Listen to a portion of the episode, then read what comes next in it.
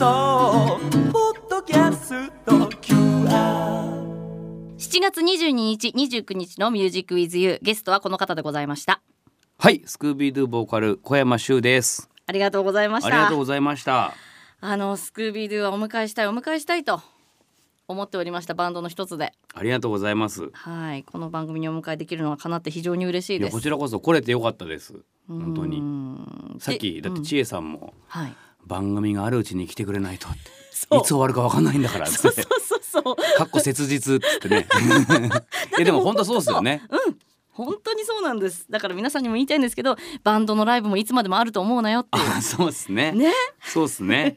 そうそう。永遠に続くように思いますけどうねん。うん。ね。確かに確かにそれで言ったらあの私は今日あの小山さんをお迎えして初めて聞いたんですけど、うん。ディレクターもすごいお迎えしたかったっていうのは、うん。なんか専門学校の卒業式に、うん。スクーピードゥが来てライブをしたことがあるっていう話そう初めて聞いて、ね覚えてるんですねそれも小山さんね。そうそうやったのは覚えてます。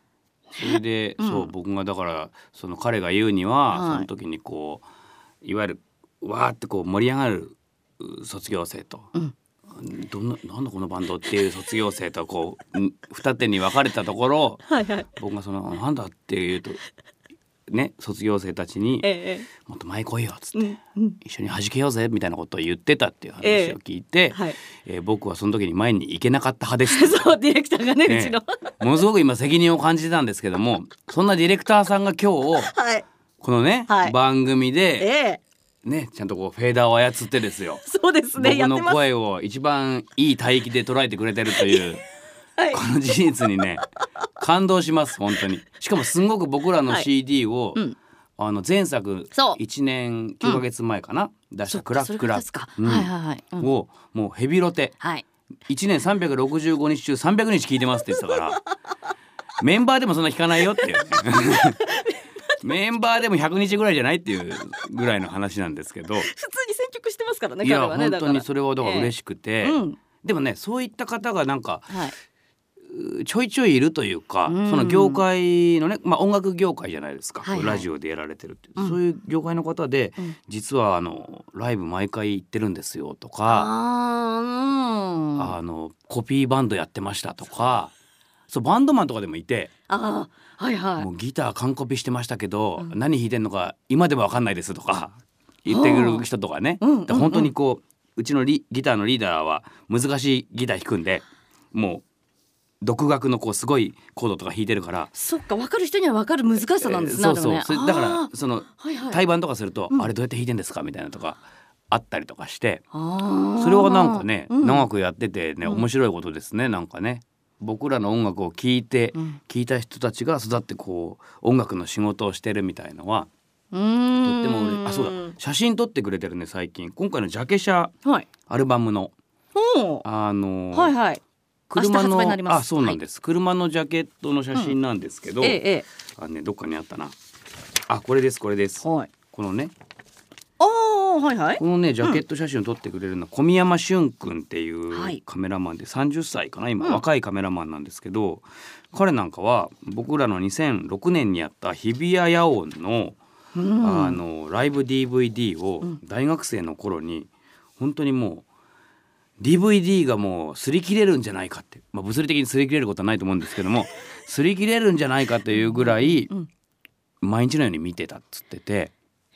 でそんな彼がはい。カメラマンをやって、うん。まあ音楽のね仕事ではないです。音楽ではないですけどもバンドマンではないけども何年か前に出会ってうん。で今回のジャケット写真もこう最高なものを撮ってくれてなんかねええ嬉しいなと思って。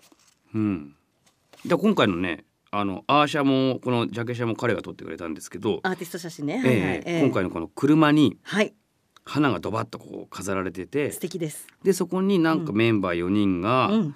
立ってるみたいな絵がなんかこう前々からちょっとこうスクービーそれで撮りたいなっていう僕のアイデアがあってって言ってくれてうんうんで今回のそのアルバムの内容にもなんかすごく合ってると思うんではい。今回それで撮らせてもらっていいですか？彼のアイデアなんですよその小宮山くんの。カメラマンの方うんの、うん、でやっぱはあ。僕らの中には全然ないアイデアだからうんどうどうなるんだろうって思いつつでもまあうん。うん小宮山くんの撮る写真すごい好きなんでじゃあうん。お願いしますって撮ってもらうとはい。やっぱスクービードゥのかっこいいところを撮ってくれるんですよね。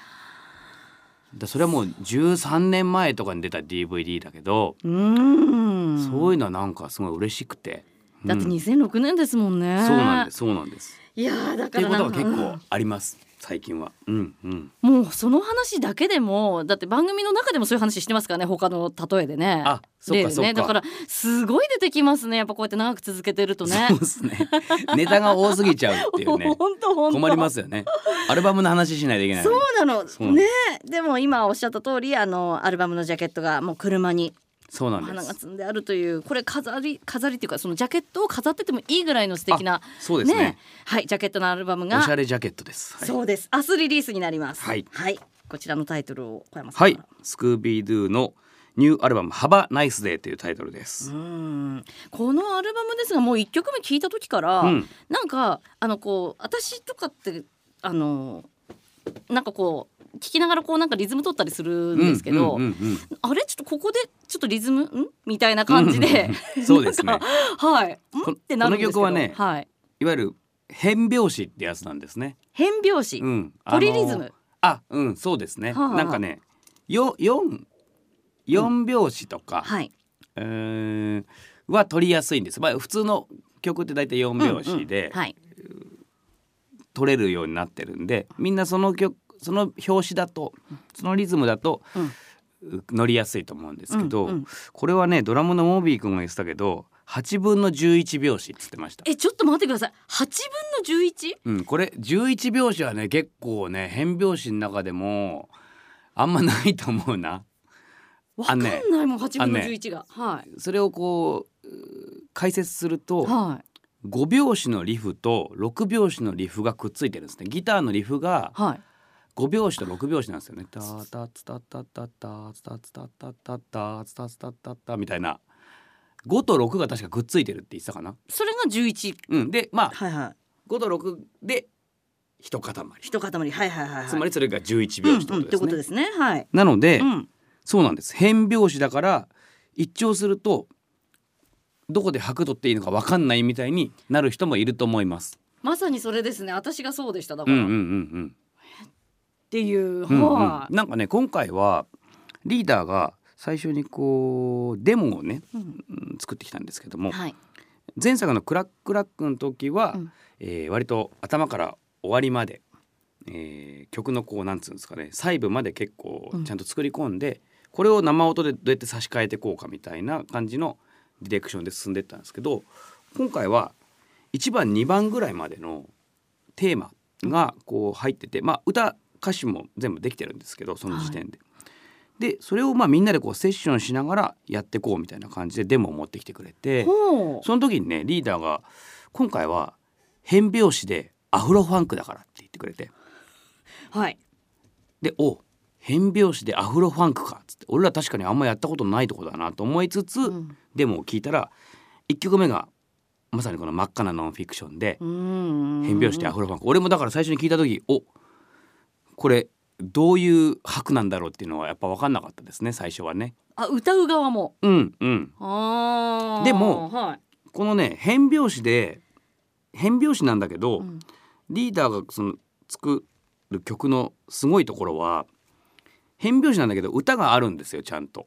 うん。僕がね歌う部分がちゃんとパートがあってその歌を僕がこうまあ覚えるじゃないですか、はいはい。曲をねうん。こう歌うために、うんその歌を覚えていくと変拍子っていう感じにならなくなってくるんですよ。要はなんかその変拍子のビートの中に無理やり言葉を詰めてってるわけではなくて、うん。変拍子の大きいそのうリズムはあるんだけど、はい。そこにちゃんとこう言葉は言葉で成立するように生理的なこう言葉のふわりになってるっていうかだから歌は歌でまた別のリフを歌っててだから僕はだから最初こう細くかく取っていくとうん分かんないから、うん。とりあえず歌を覚えようと思って、はい。そその歌メロディーふわりで覚えていくとその変拍子みたいなことあんま気にならなくなってきて、なるほど、うんうんうん。むしろ俺の、の歌メロに、うん。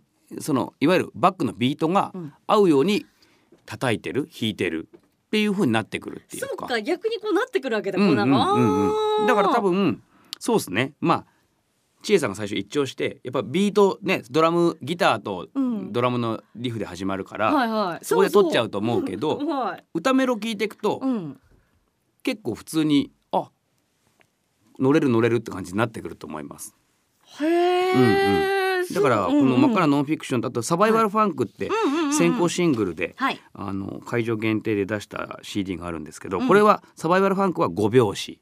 あでそれが5拍子がえー展開していって曲の始めから終わりまで全部5拍子ーのまま終わるんだけどうんうん。この曲もやっぱり歌のリフメロディーがちゃんとあってでそれはそれでなんて言うんですかねその歌のビート感なんですよ。だからそのいわゆる僕も表紙で撮っていくとうん。分かんなくなるところがあるんだけど歌のメロディーで覚えていくとすごく生理的な。だからそれぞれがこう別のビート感なんだけど合わさるとちゃんと一つになってるっていう。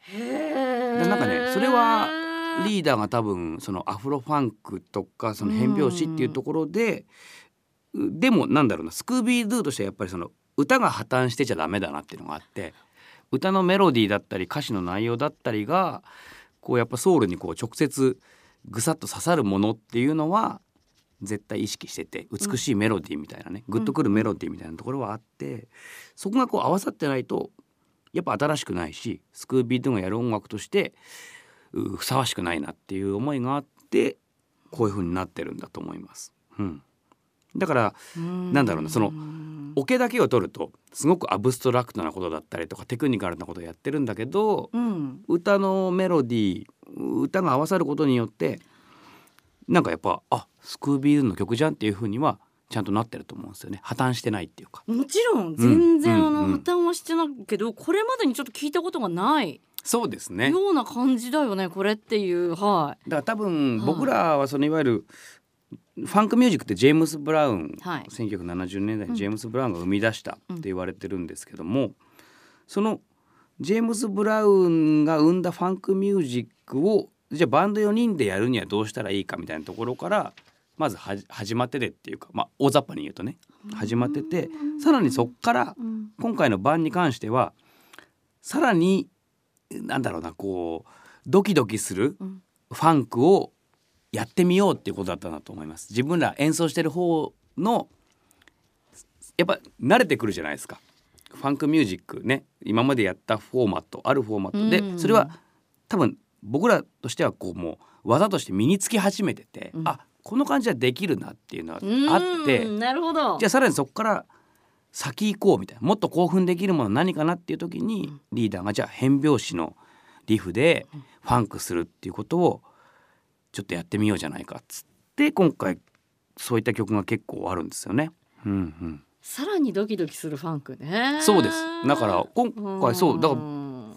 この間リハで「真っ赤なノンフィクション。はい」じゃあちょっとやろうっつって。そのツアーでも演奏しなきゃいけないし、うんうん久々にやったんですけど、えそのレコーディングして以来ぐらいな感じ。えうんうんうん。やっぱりねなんか生で4人でやると、うん。そのなんて今まで以上にこう緊張感のある集中力のある。だ今までだったらこうなんとなくうんあこここう来るよね。よ読んで読んでいけば、はい。こう来るよね。ここに盛り上がっていけばいいよねっていうのはもう身についてるんだけどその俺たちがさらにこう集中力を要するうん演奏になってるから、まあ緊張しながらこうやるんですけどでも興奮はなんかすごいっつうかみんなすごいなんかこうなんつうんすかね全力以上のものでこうやってるっつうか。そっかだからドキドキするっていうのはリスナーもそうだけど、うんうん演者側としても新しいリズムで、そうそうそうそうそうあの ドキドキする部分があるわけですね。そうなんです。でもなんかだからね、うんうん演奏の熱量すごいなと思って。うーん。なんかいわゆるこうラウドな音楽ってことでもないじゃないですか。うんうんまあそうですよね。すごく速いビートってわけでもないし、うん。ものすごく歪んだギターでジャカジャカやってるわけでもないけど、うん。なんかカロリーは高いっつうか熱量のある演奏になっててあこれはなんか面白いなと思って。確かに今までにない興奮がここにあるなっていうのはうん。思いましたね。だリーダーのなんかこう発明新しい発明したなっていう感じあります。スクービーにとっての新しい発明ね。でもそのリーダーまあ松木さんですけれども、うんうん。松木さんはなんでそのアフロファンクっていうそのまあ出会いだったのかもともとやってみたかったのか。でもなんかねうん。やっぱり音楽は、うん。メンバーそれぞれこうなんかい常に聞いてるんですよ。古いものから新しいものから。うん。でなんかリーダーが話す話してたことは、うん2年前ぐらいからかな？なんかそのアフロファンクブームみたいのが来たらしくて。あそれはリーダーにとってなのかそうそうそうそう。はいはいはい。うん。で、うん。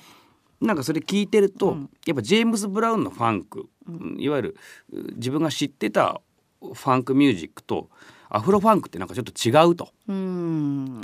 ジェームス・ブラウンのファンクはやっぱダンスに特化した音楽ではあるけどよくよく聞いてみると全然ポップだなっていうかはあ A メロがあって展開して B が来てまた A に戻っていわゆるこう展開があってう最後の地点に向かう感じがちゃんとある、うん。まあ分かりやすい音楽だけどアフロファンクは聞いてるとなんかこれいつ終わるんだろうっていう感じがするっていうかこう延々同じ円を回ってるみたいな。ちょっとなんかこう呪術的というんですか？だからうん儀式とかでこうなんかみんながトランス状態になるための音楽みたいな雰囲気があってで一点をこうぐるぐる回ってるだけなんだけどそれが妙に興奮する感じがあってすごい一時期よく聞いてたんですよねみたいなことをなんか言っててあなるほどと思って。でもなるほどですよね。確かにその、まあ、真っ赤なノンフィクションという曲について、うんうん。まあ、今日は話してることが多いですけど、はいはい。その曲が、まあ、このままずっとループっていうか続いていっても不思議じゃないようなだからうんうんリズム的にそうだから、うんうんうんねそういう感じですもんね。そうですそうです。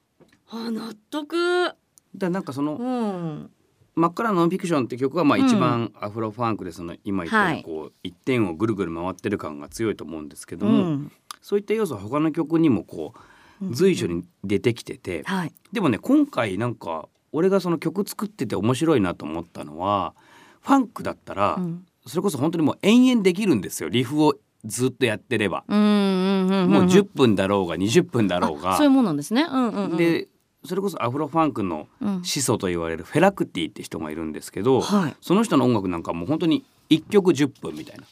でレコードに4曲しか入ってないみたいなのとかあったりとかしてはい、だそれぐらいこう延々できる感じなんだけど俺らがやっぱやるってなるとそれをこうどんどんカットしていくっつうか。うんで今回そのリーダーのディレクションで俺が面白いなと思ったのはいわゆる1番の AB やってサビ。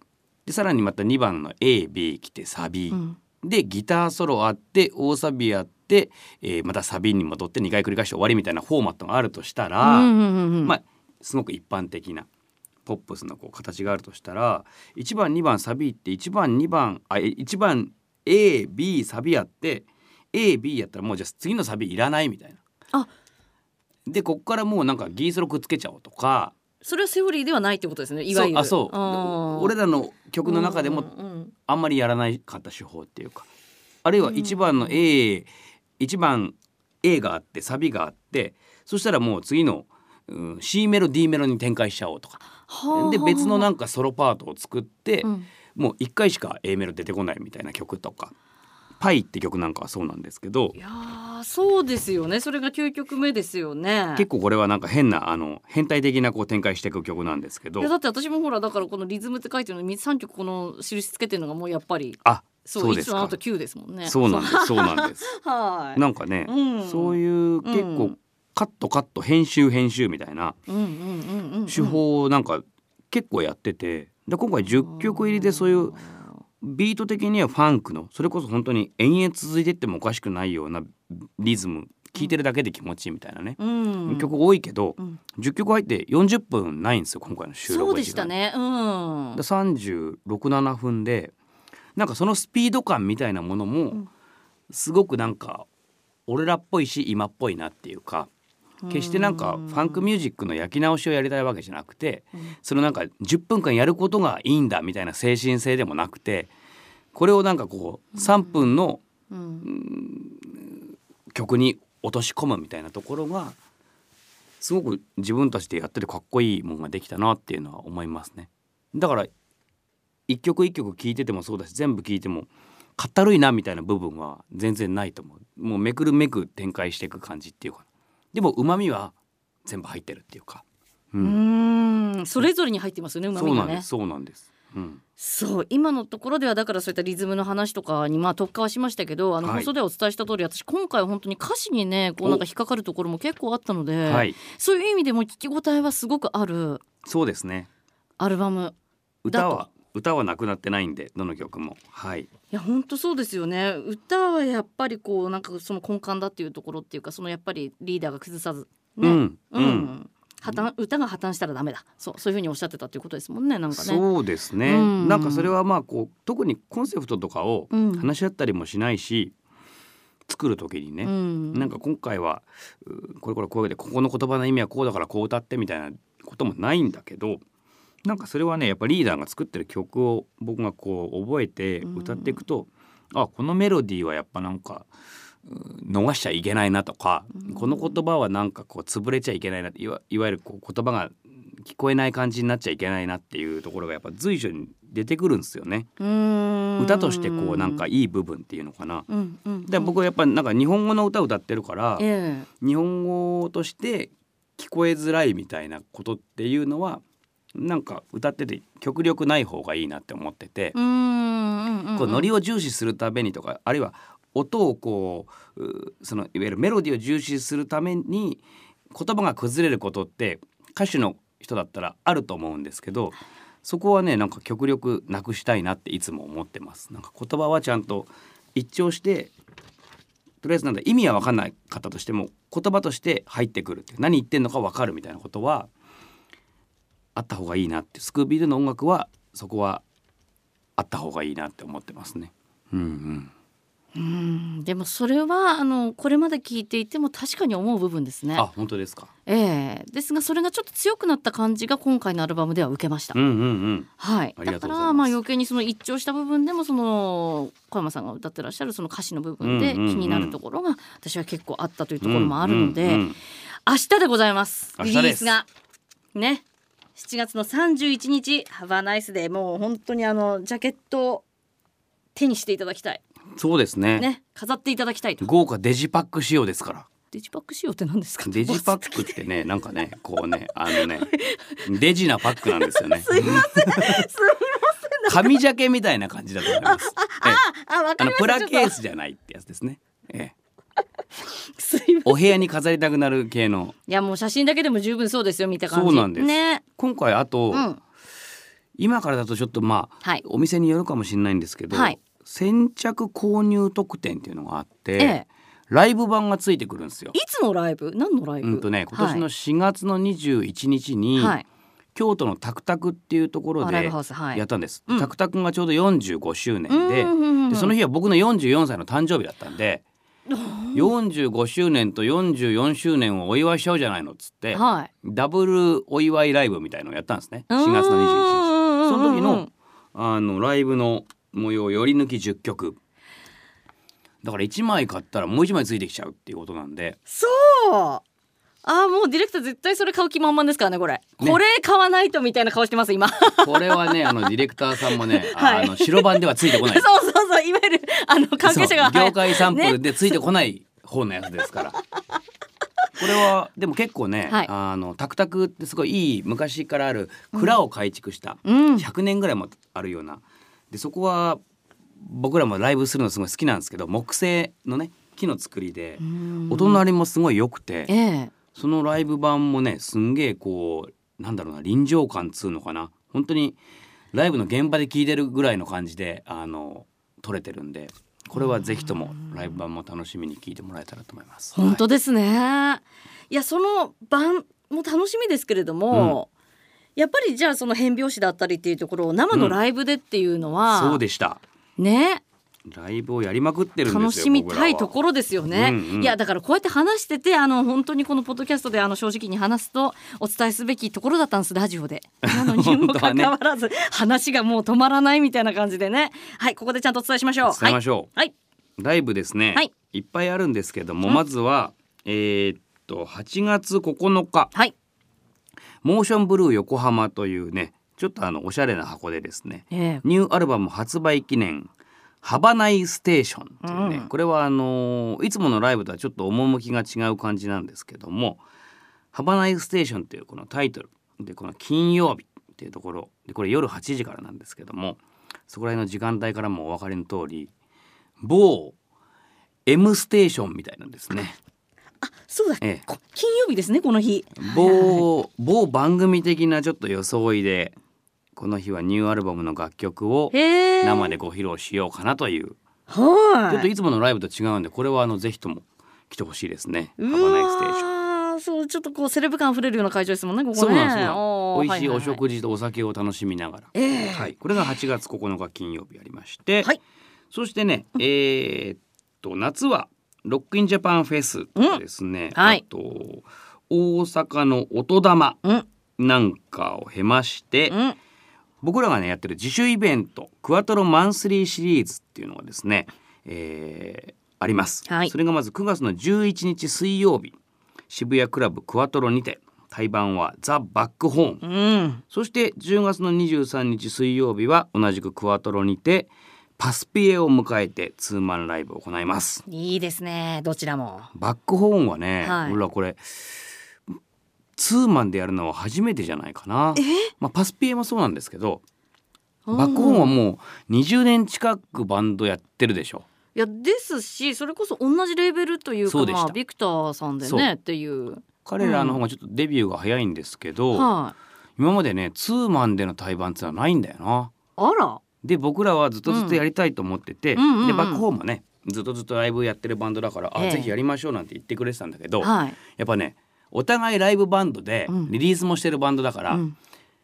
これねスケジュールがね合わないんですよ。正味な話。そうなんだ。じゃあこれが今回あったってこと？そうなんです。あー。やっぱねスケジュールはってこう1年2年ぐらいの単位で僕らも決めてくんで、うん。それはきっとバックホームもそうでいですね。リリーススがあってツアーをやってみたいな。うん。で今回奇跡的にあった日ですからうん。これはぜひともね、うん。あのバックホーンのファンでねもしこれを聞いててザ・バックホーンのファンでスクービードゥん？名前だけしか聞いたことないなみたいな人は来てほしいし、うん。スクービードゥしててバックホーンのライブ実は見たことないっていう人にも見てほしいしこの日はねあのすごい俺らにとってもこうなんつうのかな歴史的な一日になると思うんで。ババックホー。ンパスピエもまたなんかね、はあの若いバンドなんですけども、うんうん。なんだろうなこうちょっと一筋縄ではいかない音楽をやってるんだけどでもなんかポップな部分っていうのはん絶対になくさないそこはなくさないでやりたい人たちなんだなっていうのがすごくわかるんですよ。一番ひねくれてるタイプっていうか。いいんですかね言ってしまっても、まあ、うん。うんだ若いはんだけど、はえなんかこう一聴してなんつうんだろうなこうミュージシャンシップっつうかね、え、そその部分にはすごくこう尊敬リスペクトをするし、うん。シンパシーを感じるのでこの日もね素晴らしい夜になると思ってぜひともこのクワトロマンスリーシリーズも来てほしいと思ってます。はい、はい、そして、そしてツアーがですねうん、いよいよ10月の3日千葉ルックを皮切りにはい。始まります、ツアーファンカリズムボリューム12、うん。これは今回のハバナイスでのリリースツアーでしてはい。全国津々浦々回るんですけどもはい。関東はですね千葉ルック初日。そして11月10日水戸ライトハウス、うん。そして12月1日恵比寿リキッドルームで行います。はい関東圏ピックアップしていただきましたが、はい。全国もありますからね。全国回ります、はい。ファイナルは12月の21日札幌キューブガーデンにて行われるということで、うん。今回はまあそうですね。いつもねリリースのツアーはアルバムの曲は全曲をやるようにしてるんですよ。はい。でそのアルバムの曲をやるときに結構なんだろうな。やっぱ音源とは違うんでライブ用のリアレンジみたいのをするんですね。うーんうんうんうん。でなんかパート自体を足すこともあるし、うん。コーラスのアレンジが変わったりとかうんギターのアレンジが変わったりとかってすることもあるんで、うん。やっぱ生のライブならではのうスクービードゥのその「ハバナイスデー」ライブバージョン「ハバナイスデー」を楽しんでほしいと思ってるし、まああとはねでもねもう自由っすね。あの最近僕思うんですけど。ええというと？ライブはもう自由でいいやと。僕らも曲決めて、まあ、段取りは決めるんですよ、うん。なんかこここう行ってこれぐらい曲やって、はい。でまあちょっとなんかこう休憩時間チューニング時間があって、じゃあ次はこの曲名を言ったら次の曲入ろうとか、はいはい、ね、それぐらいのことは決めるんですけど、うん。なんかまああとはもう自由でいいなと思ってて、うん。そこでこうなんかどんな感情で歌おうがどんな気持ちになろうが、その場でライブの現場で起こったことって僕は全部正しいことだと思ってるんで全力でやった上で起こることって。だからみんなはねこの「ハバナイスデー」を聞いてライブハウスにたどり着いてくれるだけでいいです。あとはもう踊ろうが何しようが踊らなくても別にいいんだし、うん、なんかす一番好きなやり方で楽しんでもらえればもうそれが絶対的に正しいんですよ。その場にいてね。だからなんか気軽に来てほしいなって思います。うん、万が一 CD を聞いてないとかねスクービードゥの歴史を知らなくてハバナイスでだけしか聞いてないよっていうんでも、全然楽しめると思うし、ですね、ううん。ん。それは間違いない、うん。うん。音楽ってそういうものだと思ってるのでうん。生で聴く音楽ってね本当にあの本当に楽しいです。本当にあのライブハウス来たことがないっていう人が、うん。ライブハウス来たらやっぱりこんなすげえもんあったのかってなると思います。こんなすごい場所が。うん。だからぜひともねツアー本当にもううんいろんなところでやってるんでえーここ行けんなっていうところにぜひとも遊びに来てほしいなと思ってます。はい。本当ですね、うん本当にもうそれはあの小山さんがおっしゃる通りだしなんかあれですねやっぱりその年月の積み重ねっていうのがなんか今回のキーワードのようですけれども、うん。すごい言葉の説得力がなんかまあ小山さんもともとお話しされる方ですけどはい。すごく言葉の説得力が増した感じがしてなりません。そうですかね。うん、今の最後のライブの下りなんかもおっしゃる通りだなと。あいやいやもうだからやっぱなんかはいうん。そういう、そうですね。でも年月を積み重ねてきたことで、ば僕らは24年やってんだぞこの野郎なんていうふうにね選ぶるつもりもないんですけど、うん。もう下手すりゃあのパワハラって言われますから そうそう今今なんかね。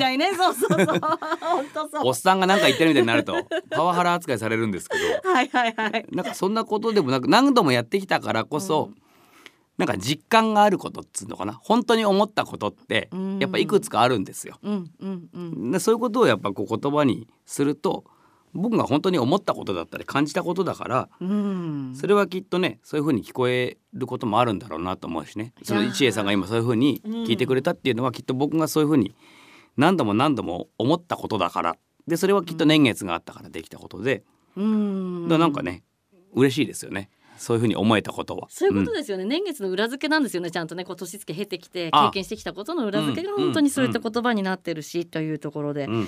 あのじゃあ最後に今ほらバンドを24年やってきたということで、はい。そう考えるとじゃあ来年25周年ですか？そうです。来年25周年です。あら。何か。なんかねいろいろとね。先すぎるかな？ちょっとそんなのね。いやでもね25周年なんで、う んうん。ちょっと今まででややってない箱とかね。ちょっとなるほど。なんかはい大きいとこでやりたいなと思いつえつえええでもスクービードゥとしては、はい。まあオリジナルの音楽を作って、えライブをやるっていうバンドはそのためにあると思ってるんで、うん。そこは変わらずやり続けますね。うん、でも25周年だからこそできるようなうん。で俺たちが楽しいのはもちろんですけど、うん。俺たちのファンだったり音楽好きだとかライブ好きだとかっていう人もなんか楽しめるようなことはいくつかね企画しておりますので、はい、じゃあもう本当にこの先も楽しみしかないですね。そうですね。楽しより楽しくなっていくと思います。はい、いやこういうお話が本来ラジオの本編で届いてあの ラジオの本編の方が逆にふざけすぎた感があって入れ 入れ替えれば入れ替えればいいんじゃないですかこれ。感じですしふざけてはないと思いますよでも大大丈夫です。なんか雑談になってしまったというかこうちゃんと、なかちゃんといいは話もしてました。ええ、そしてまあこのあのポッドキャスターなんとなくあの例えば通勤の時にあ20分ぐらい聞いていただければと思ったのに、過去最長の長さであの通勤までの間にあの聞き終わらない方も出るんじゃないかっていうぐらいの長さになってますが。ウォーキングしながら聞いていただければ。脂肪も燃焼していただいて、ええ、ぜひその脂肪燃焼のお供にスクービードゥのニューアルバムもはい。ぜひぜひ。よろしくお願いいたしおます。願いします。本当にありがとうございました。また文化放送に遊びにいらしてください。ぜひぜひ。ありがとうございます。スクービードゥ小山修さんでした